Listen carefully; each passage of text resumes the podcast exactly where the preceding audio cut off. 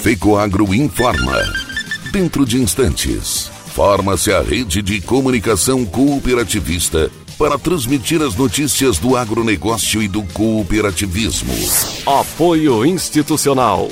A Aurora é Copi. E Copi é olhar para o futuro. A Aurora Copi. A Aurora, agora é a Aurora Copi. E Copi é fazer juntos. Somos mais de 100 mil famílias cuidando de cada um. Copi é pensar no amanhã e no depois de amanhã também. É grande parte de tudo que a Aurora Coop é e sempre será. E hoje também levamos essa essência em nosso nome. Uma nova marca que é ainda mais a gente. Somos Aurora, Nobre e Peperi. Aurora Coop.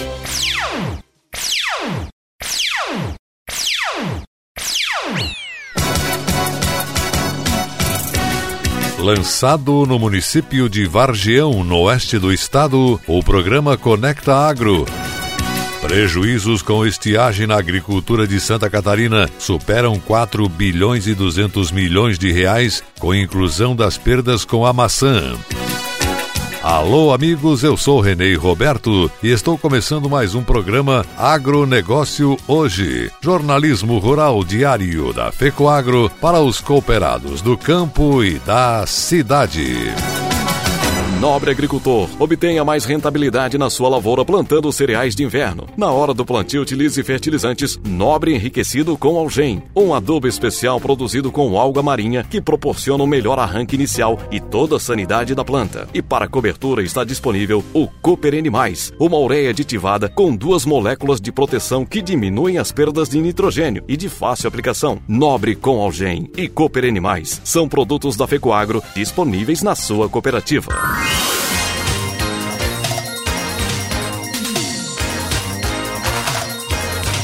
Agronegócio hoje.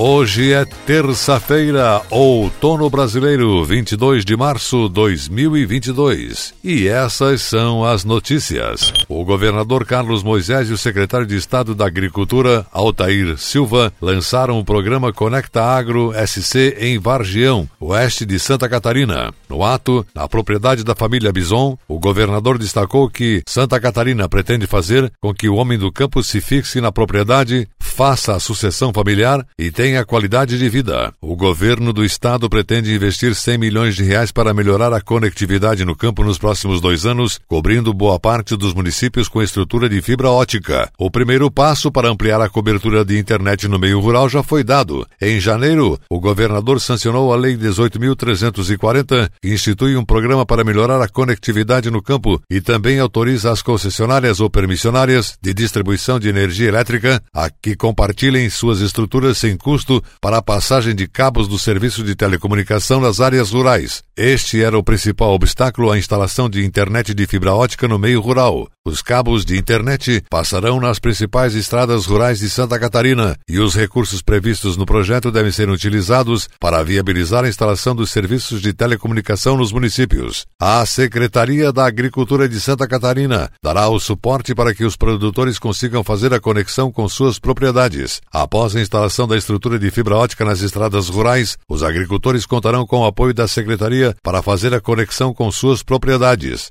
O Fundo de Desenvolvimento Rural, FDR, possui uma linha de crédito especial para que os agricultores conectem suas propriedades à infraestrutura de fibra ótica do município. Produtores poderão acessar até 20 mil reais, com cinco anos de prazo para pagar e sem juros. O secretário da Agricultura, Altair Silva, enfatizou ainda a importância da internet, especialmente com a educação. Os agricultores poderão participar de cursos online, tendo novas oportunidades de uma formação ainda melhor. Outro benefício é a automação da propriedade, assim como a renda e o desenvolvimento.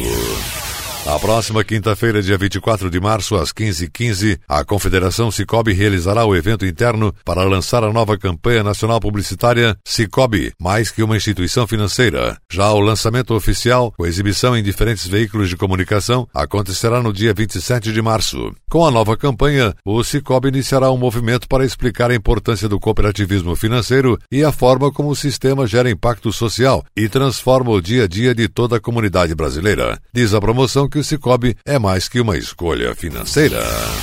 Maior produtor nacional de maçã, Santa Catarina dá início à safra com a melhor qualidade da história. Mesmo com uma redução na quantidade colhida, produtores esperam frutas com sabor e aparência diferenciadas e mais valorizadas no mercado nacional e internacional. A abertura oficial da colheita ocorreu na quinta-feira em São Joaquim e contou com a presença do secretário de Estado da Agricultura, Altair Silva. O secretário lembrou que o estado de Santa Catarina é o maior produtor nacional de maçã e um grande exportador. Isso faz com que toda a economia economia do nosso estado se fortaleça. Tivemos um ano difícil com a estiagem, mas mesmo assim o agro segue superando as adversidades. Santa Catarina espera uma safra de 601.500 toneladas, mais da metade de tudo que é produzido no país. Embora tenham sofrido os impactos da estiagem, produtores estão confiantes devido à qualidade das frutas colhidas. Segundo o diretor executivo da Associação Brasileira de Produtores de Maçã, Moisés Lopes de Albuquerque, as frutas mais doces são características dos anos mais secos e acabam sendo mais mais valorizadas pelos mercados compradores. O estado conta com aproximadamente 3 mil produtores, basicamente agricultores familiares na região de São Joaquim e Fraiburgo. Em Santa Catarina, as principais variedades produzidas são Gala e Fuji. A maçã Fuji, da região de São Joaquim, foi a sexta indicação geográfica IG conquistada por Santa Catarina. Os fruticultores de Santa Catarina contam com o apoio da Secretaria de Estado da Agricultura para a proteção de pomares, trazendo mais segurança à produção. No último ano, foram mais de 60 agricultores atendidos pelo programa Investe Agro SC incentiva a cobertura de pomares, a Secretaria da Agricultura subvenciona os juros dos financiamentos contraídos pelos produtores rurais para instalação de tela antigranizo. Os financiamentos têm um limite de até 120 mil reais, juros de 2,5% ao ano e durante um período máximo de oito anos.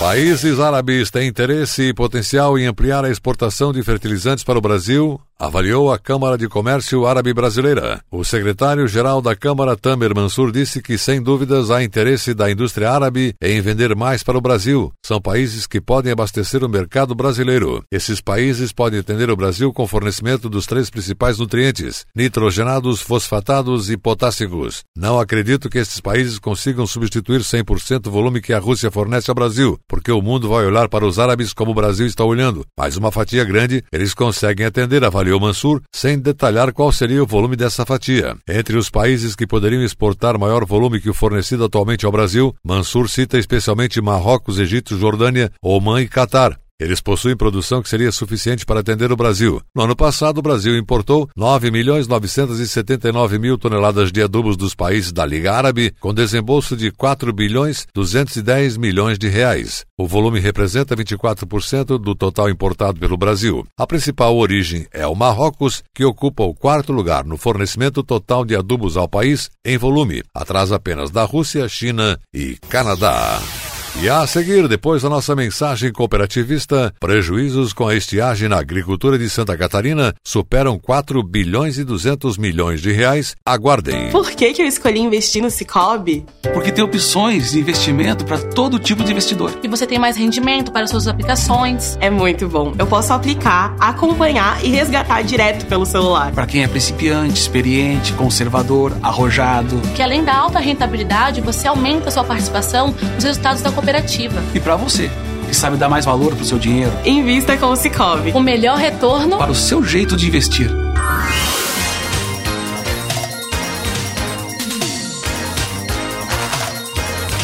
Agronegócio hoje. E agora nos encaminhamos para o encerramento. Atenção para a última notícia.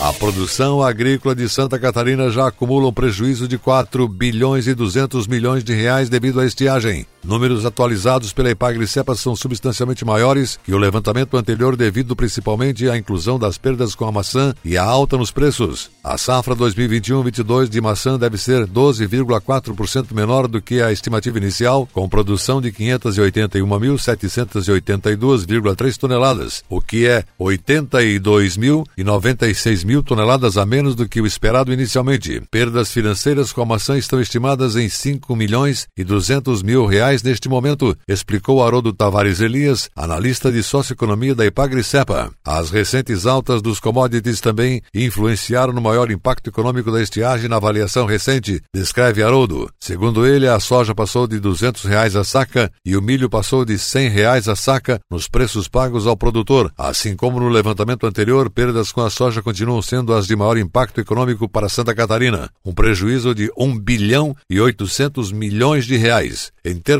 de perdas percentuais, o milho grão primeira safra é o mais atingido. A estimativa da Ipagri Cepa aponta para uma queda de 35% na safra de 2021-22, na comparação com a estimativa inicial. Até o momento, perdas econômicas nessas lavouras superam um bilhão e meio de reais. O levantamento indica que até o momento o milho silagem será o mais atingido em termos de volume total. Com a estiagem, o estado de Santa Catarina vai deixar de colher 2 milhões 963 mil 101 toneladas de milho silagem, 32% a menos do que esperado inicialmente. Safra estimada está em 6 milhões 282 mil 956 toneladas e o prejuízo calculado até o momento é de 740 milhões 775 mil 467 reais. A produção catarinense de feijão primeira safra também sofre com a estiagem. A Epagre Cepa calcula que Santa Catarina colha 46.849 toneladas do grão, volume 31,5% menor que a estimativa inicial, que era de